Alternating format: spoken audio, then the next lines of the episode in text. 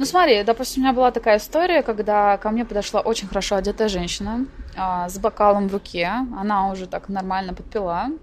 И она просто начала вот из разряда рассказывать мне, да что ты тут вообще делаешь, и э, да как тебе не стыдно, да э, ну, что работу не могла себе другую найти, да. Um, и в этот момент я ей сказала, слушайте, а, вы вообще ничего про меня не знаете, но вы же вообще не знаете моей истории, почему вы можете меня судить, тут оскорблять как-то.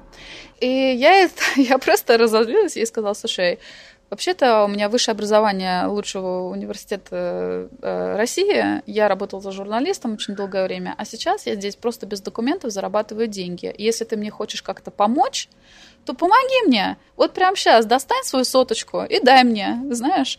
Вот. И эта женщина реально стала совестной, она мне даже положила какие-то деньги в мою сумку.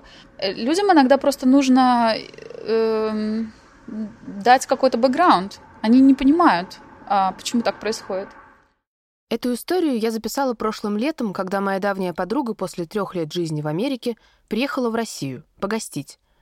За эти три года в новой стране с ней происходило много чего, но эта история самая сумасшедшая. Я попросила разрешения рассказать о ней вам, и хотя тут нет ничего постыдного, подруга попросила не упоминать ее имени. А меня зовут Даша Данилова, и это подкаст «Не перебивай». Хочу обратиться к нашим новым патронам. Денис, Андрей, Зулика, Владислав, Анастасия, Алекс, Мария, Богдан. Как круто, что вас так много. Спасибо вам за оказанное доверие. Мы вас не подведем. Стать патроном «Не перебивай» можно, пройдя по ссылке в описании. Ну что, начнем?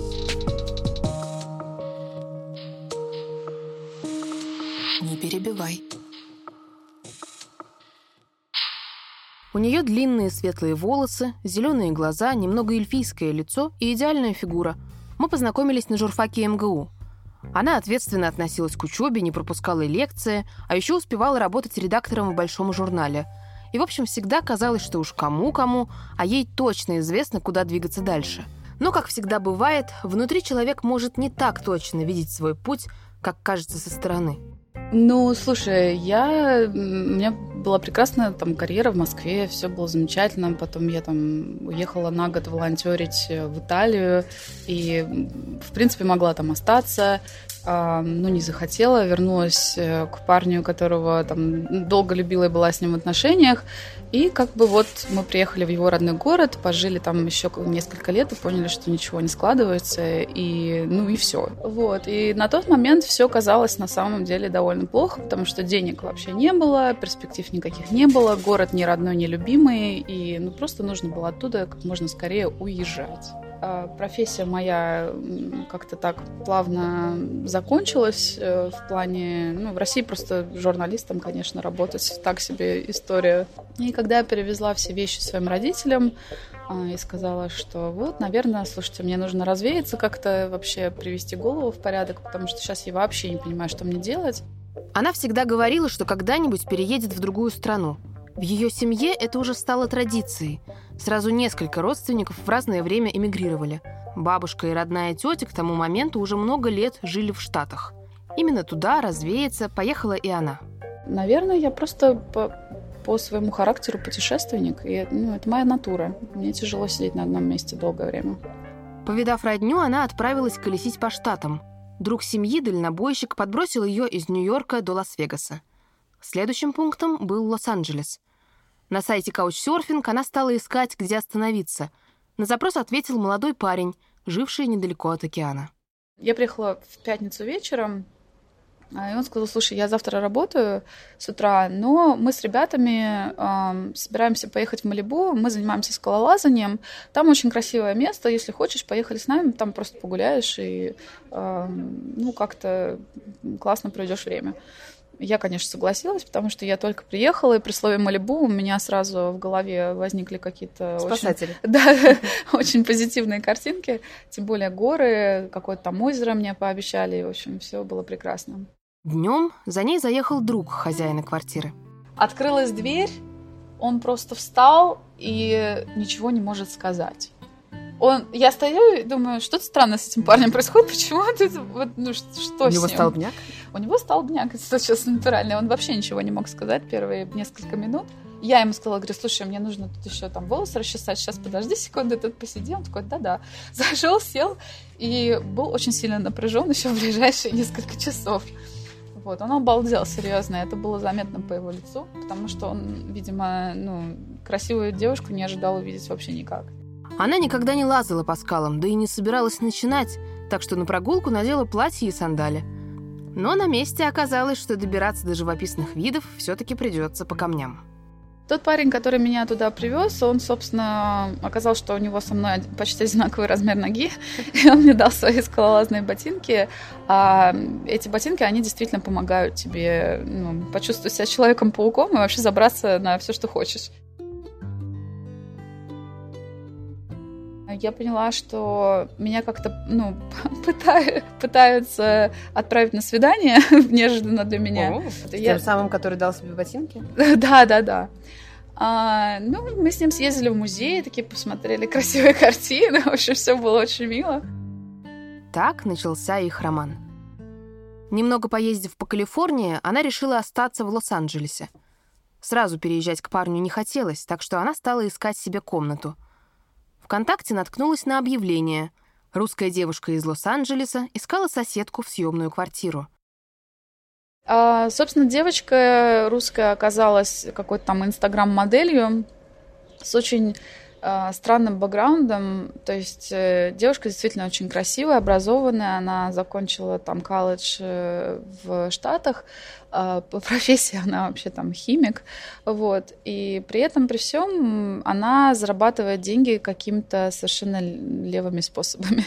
И, собственно, когда мы с ней заговорили о том, чем я, собственно, здесь буду заниматься, я сказала, что, ну вот, ты знаешь, я хочу, может быть, пойти язык поучить куда-то, в, ну, записаться на курсы.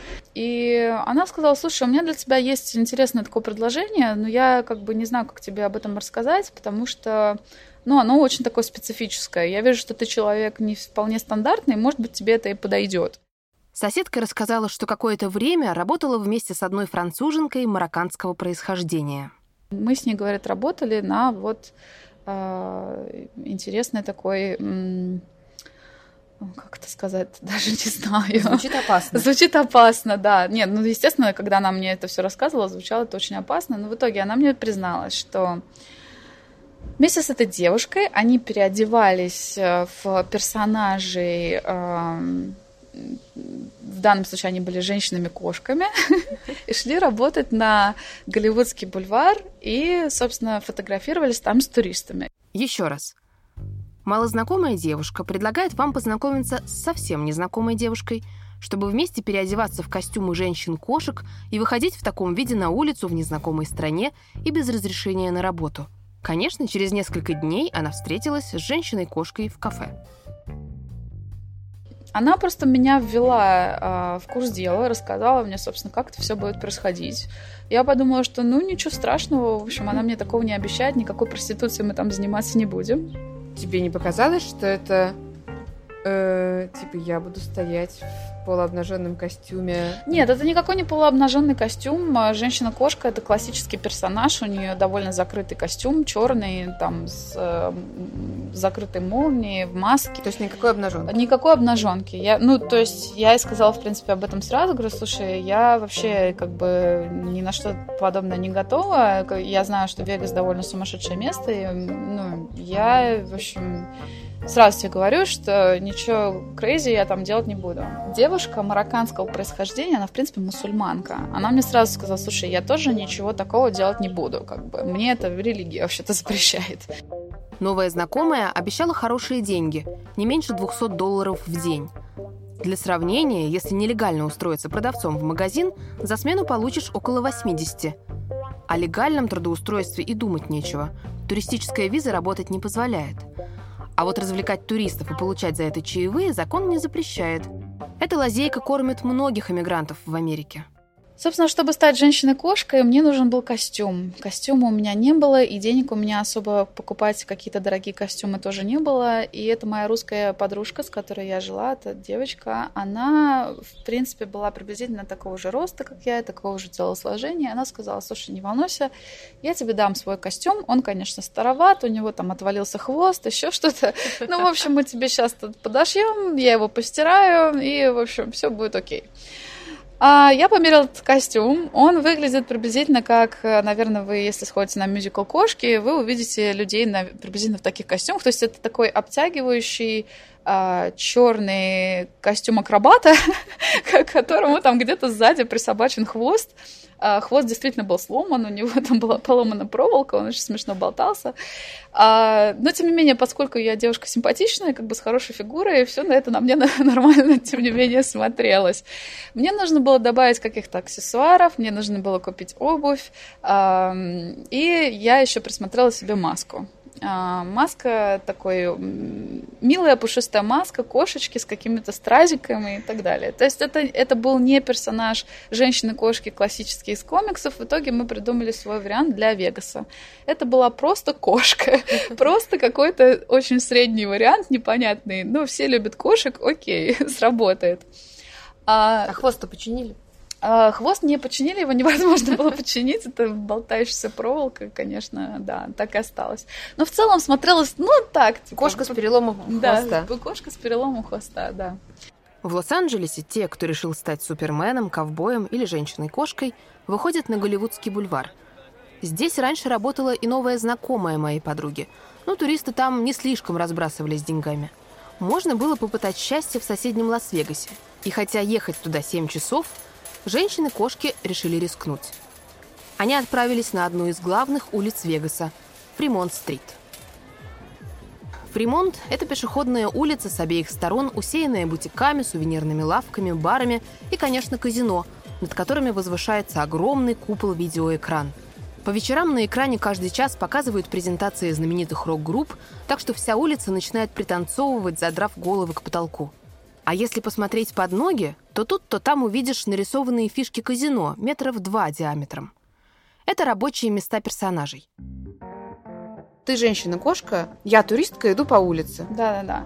Ну, конечно, у тебя должен быть уже определенный запал, ты должна быть хоть как-то настроена немножко потратить деньги. Я да? должна была с утра выпить. Ты уже, скорее всего, где-то идешь с коктейлем. Ты видишь необычных девушек, которые... Э, одеты в классные костюмы, а, ты останавливаешься на них посмотреть, а, может быть, ты вытягиваешь свой телефон, и тогда мы говорим тебе, давай к нам, да, давай в наш кружочек, заходи, мы сейчас э, сделаем классные фотки, так, ребята, вот вам телефон, дали ее телефон кому-то другому, если она, допустим, одна, да, сейчас мы все тут ну, организуем для тебя, ты только расслабься и получай удовольствие в этом духе.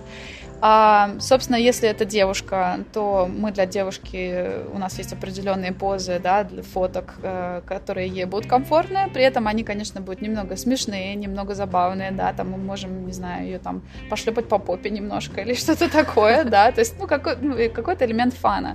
Вот, мы можем ее там поцеловать, да, в щечки или что-то такое, ну, изобразить для фото.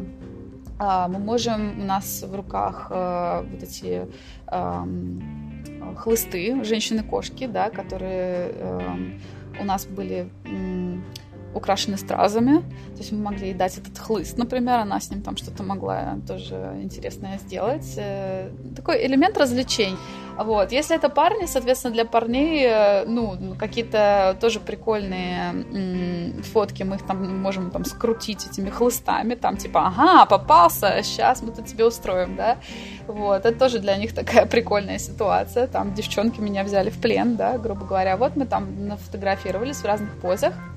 А, и, собственно, говорим спасибо большое. Мы получили огромное удовольствие вместе с вами тут потусив, а, мы, ну, как мы, говорим, we appreciate some tips, да, то есть мы а, ценим, если вы сделаете какой-то donation. Требовать за фотографии деньги персонажам запрещено. Фиксированной суммы чаевых тоже нет. На все воля клиента. Кто-то сфоткается и уйдет, не заплатив, а кто-то оставит на чай. За тем, чтобы персонажи не вымогали деньги и не нарушали правила, следит полиция.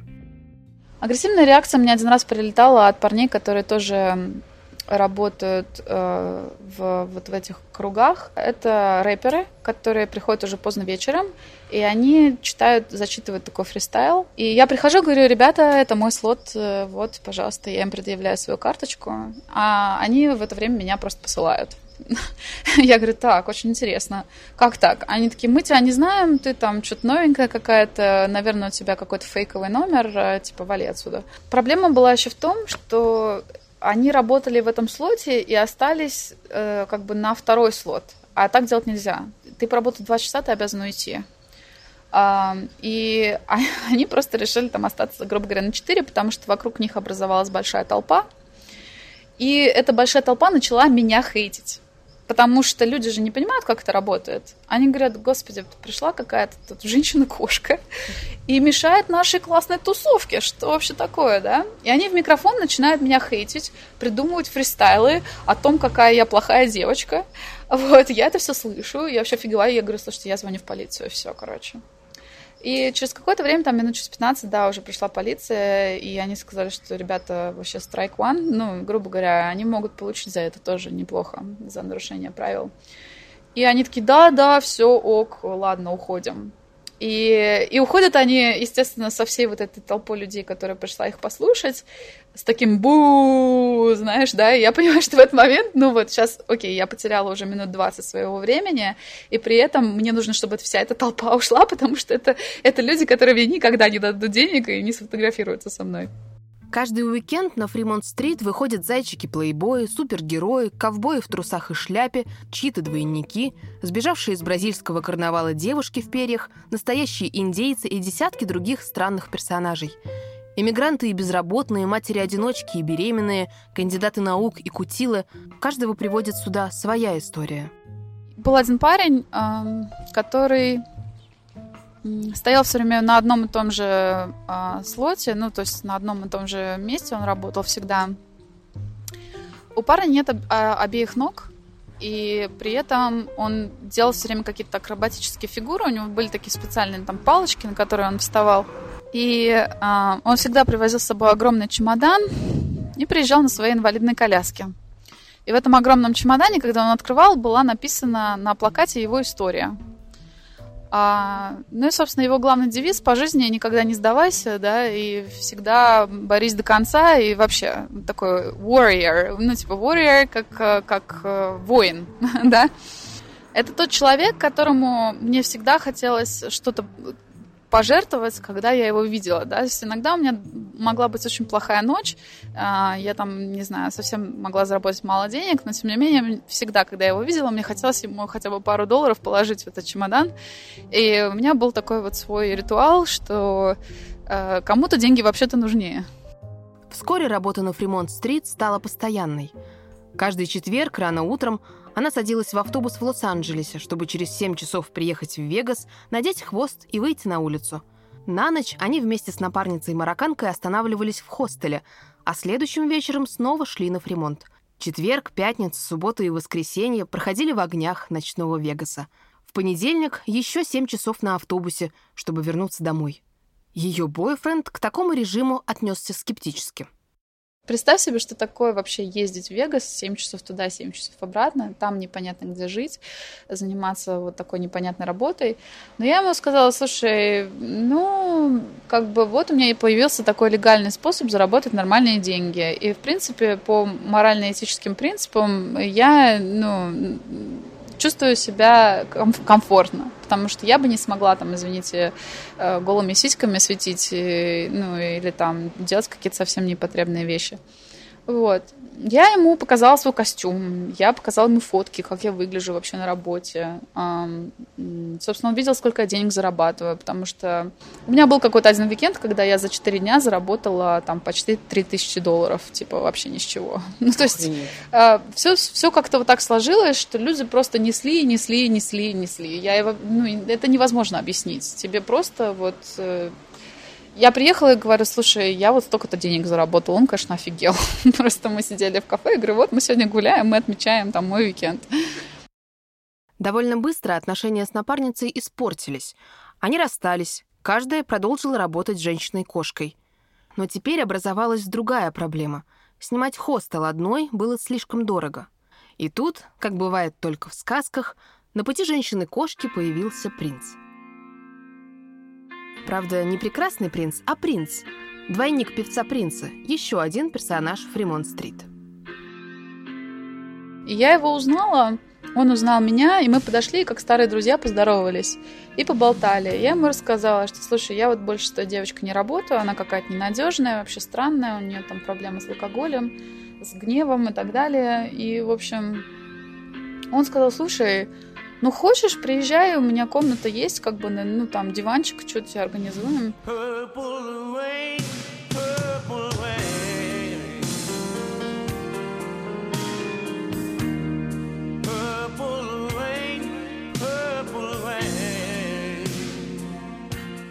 Когда я впервые оказалась в его квартире, я подумала, мамочке, нужно отсюда бежать, просто надо снимать какой-то там хостел или еще что-то.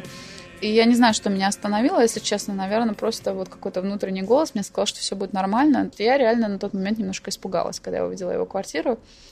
А, она просто заставлена вещами доверху. А, барочного типа шторы, какие-то статуи, там, не знаю, все для э, съемок фильма про красавицу и чудовище. Там вот этот э, купол с розочкой внутри, знаешь, вот эта вся тема. Я зашла и просто офигела, куда я попала. У него кровать с балдахином, там, знаешь, ну вот, вот все чувак совершенно необычный. Все как должно быть у принца. Все как должно быть у принца, конечно.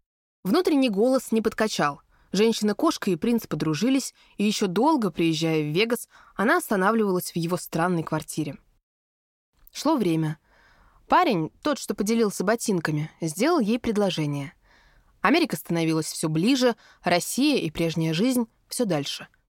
Добавьте сюда тяжелый выматывающий труд, еженедельные долгие поездки в другой город, неродной язык, отсутствие документов — а сверху наденьте игривую маску женщины-кошки. Депрессия — это нормальное состояние для иммигранта.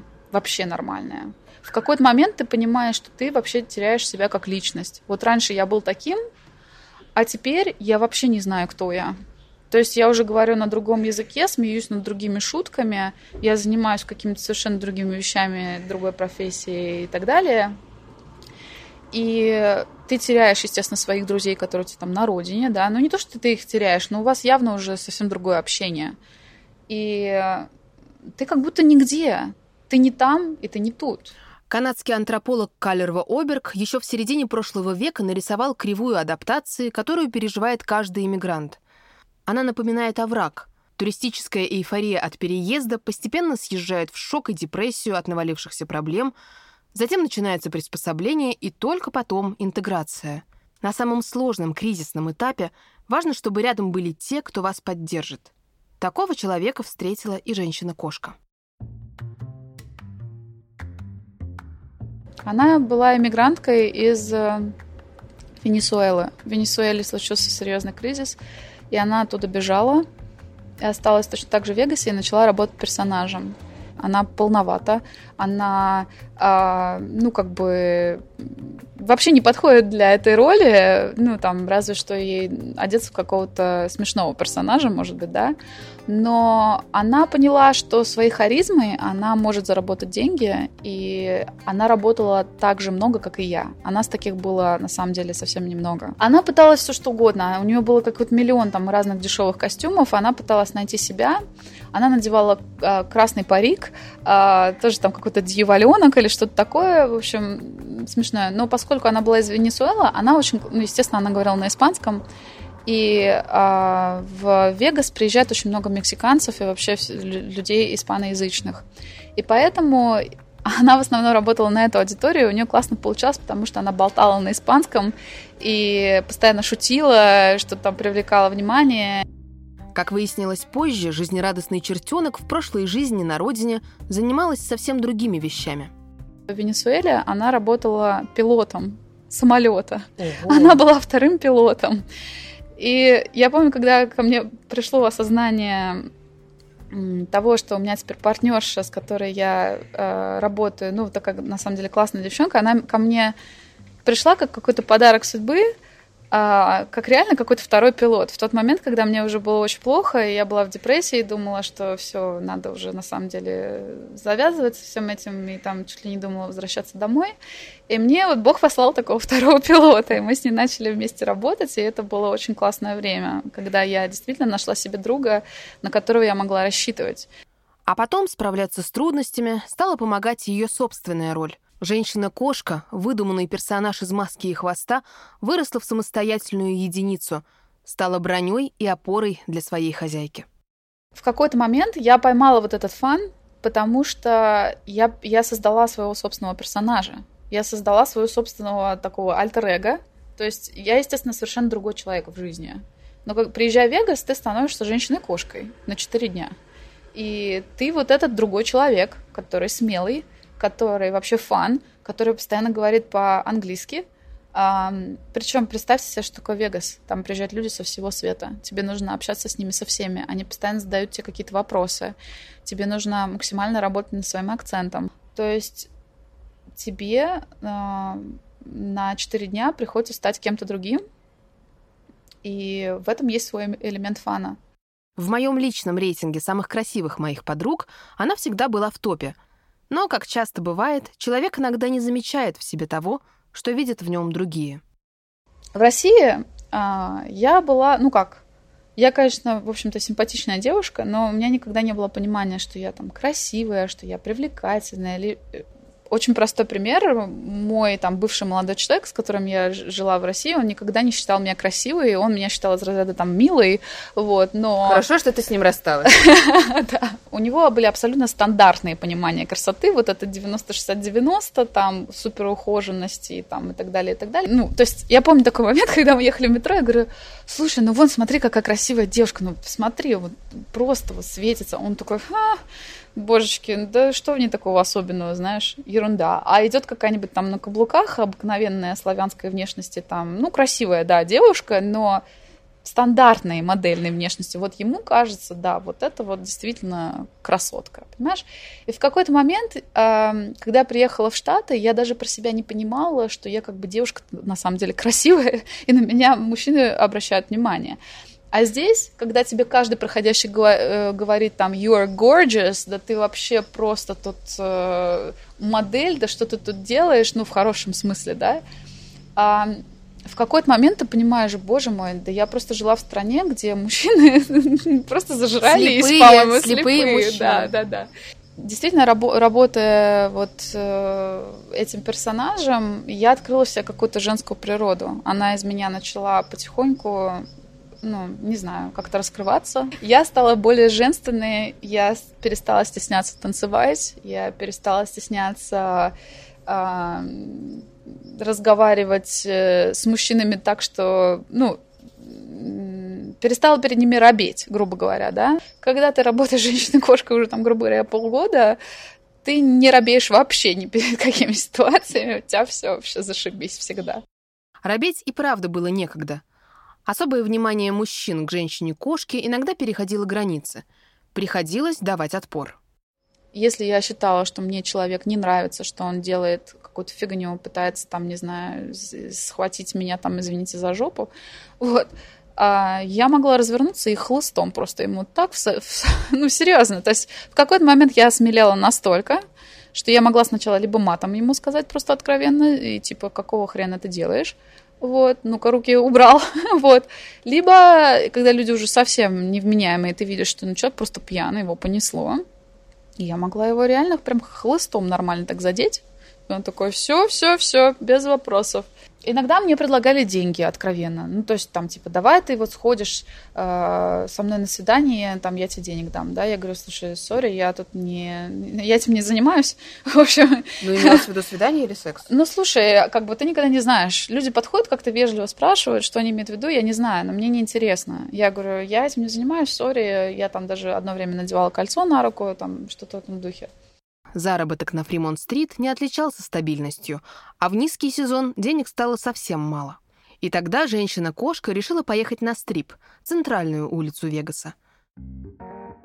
Там для персонажей действуют другие правила. Никаких кругов нет, а стоять на одном месте запрещено. Женщина-кошка решила ходить вокруг большого торгового центра. И в какой-то момент вечером а, я увидела, что подъехала полиция, но она подъехала немножко как бы подальше. Бывалые работники улиц предупреждали ее, что на стрипе полиция с персонажами не миндальничает. Видишь полицейскую машину – беги. И я увидела машину и начала так плавно уходить. Вот. Но оказывается, они уже патрулировали, патрулировали давно эту территорию, и они меня уже там видели. Женщину-кошку остановил самый суровый полицейский. Его боялись все местные персонажи. Офицер попросил предъявить документы. Она протянула ему русский паспорт. Ничего внушительнее у нее тогда не было. Я ему сказала, что ну, я не хочу никаких э, проблем. И, пожалуйста, ну, как бы, если вы можете, давайте я просто уйду, вы мне объясните правила, как бы больше такого не повторится. И он сказал, хорошо, на этот раз э, никаких проблем я тебе создавать не буду. Я говорю, а что я, собственно, нарушила, да? Ну, такая сыграла немножко дурочка, как будто я ничего не знаю, как будто я новенькая. Ну, потому что там, на той территории, я правда была новенькая. Они меня раньше не видели, не знали, и поэтому, видимо, сделали мне на это скидку. Он сказал, что ты стоишь на одной и той же территории. Я говорю, да, но я же не стою, стою. Я же постоянно там то туда, то сюда. Он говорит, нет, это так не пойдет, э, ты должна ходить а, от начала стрипа до конца стрипа, вот сколько там километров, вот ходи. Полтора года моя подруга работала женщиной-кошкой. За это время она успела съехаться со своим парнем, выйти за него замуж и подать документы на грин-карту. Муж уже давно предлагал завязывать с этой работой. Денег, которые он зарабатывал, им хватало, да и ей самой Вегас давно перестал приносить удовольствие. Вегас отнимает очень много энергии. И действительно, не каждый человек мог бы мотаться вот так, как я моталась, и вообще всем этим заниматься. Это действительно тяжелая физически, морально, как угодно работа. На оформление грин-карты ушло несколько месяцев. Новые документы позволяли работать легально, а значит, подыскать что-то по профессии, что-то поближе к дому, что-то без хлыста со стразами. Пришла пора прощаться с женщиной-кошкой. О том, что больше не вернется, она рассказала только одному другу на Фримонт-стрит. Последний мой день был 4 июля. Я попрощалась со своим другом, сказала ему, что, слушай, мне придет грин-карта через месяц, наверное, у меня вот собеседование скоро, и все, в общем, все будет нормально, я скоро получу документы, и все, и больше сюда приезжать не буду. Друг мне мой не поверил, сказал, да ладно, вернешься, все равно деньги хорошие, где ты еще такие найдешь. Он мне всячески желал, конечно, удачи, но он думал, что я вернусь. Я ему сказала, что всякий раз, я, когда буду бывать в Вегасе, я к тебе буду приходить. Ну, мы еще увидимся.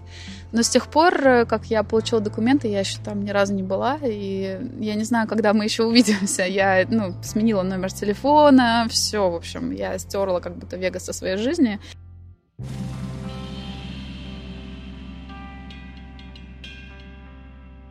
Незадолго до женщины-кошки Фримонт покинул и принц. С принцем отдельная история. Принц э, затусил с бывшей женой настоящего принца.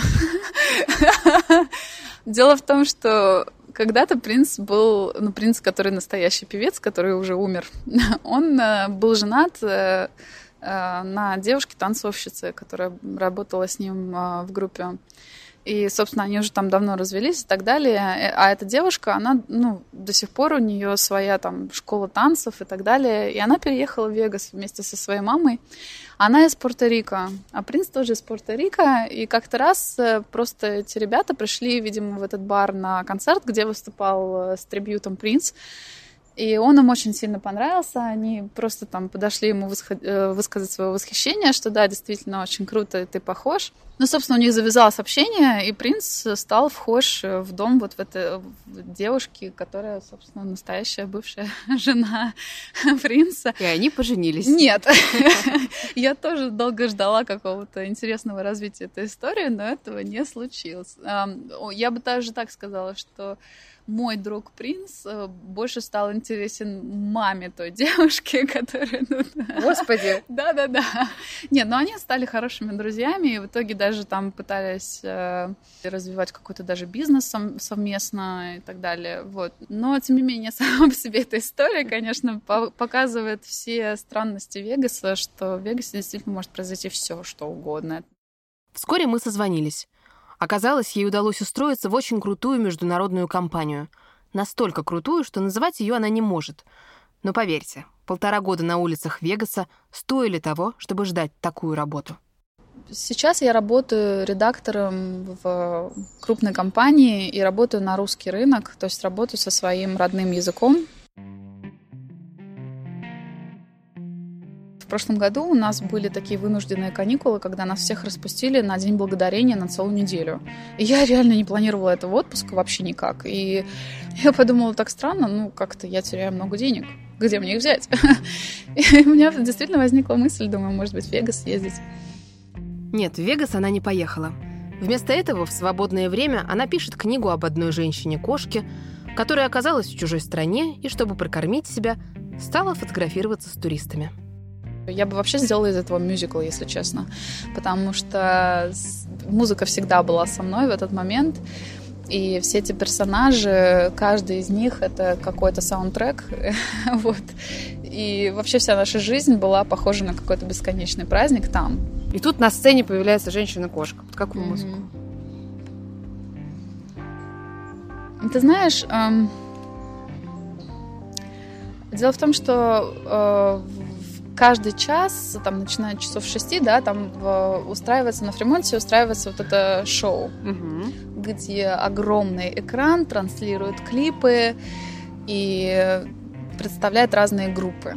Там была презентация Linkin Park, uh, The Killers, uh, Imagine Dragons, uh, ну, то есть какие-то популярные такие вот группы. Я очень люблю музыку, и я люблю танцевать. И когда выключался свет, я всегда под эти треки танцевала.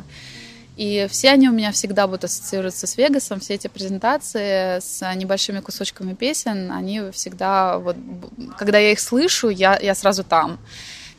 Но, наверное, самая смешная такая интересная история — это песня, которую никогда не слышала, а это американская классика. Я приехала, и она меня просто заинтересовала, ну, вот как трек. Я никогда его раньше не слышала, оказалось, что все его знают.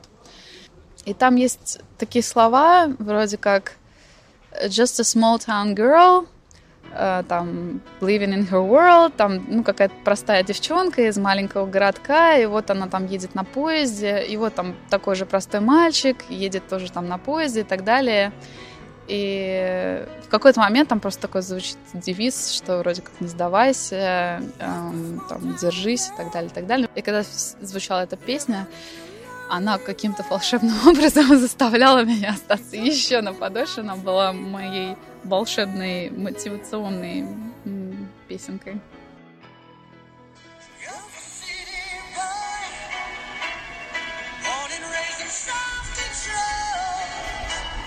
Классическая американская история не пойми про кого.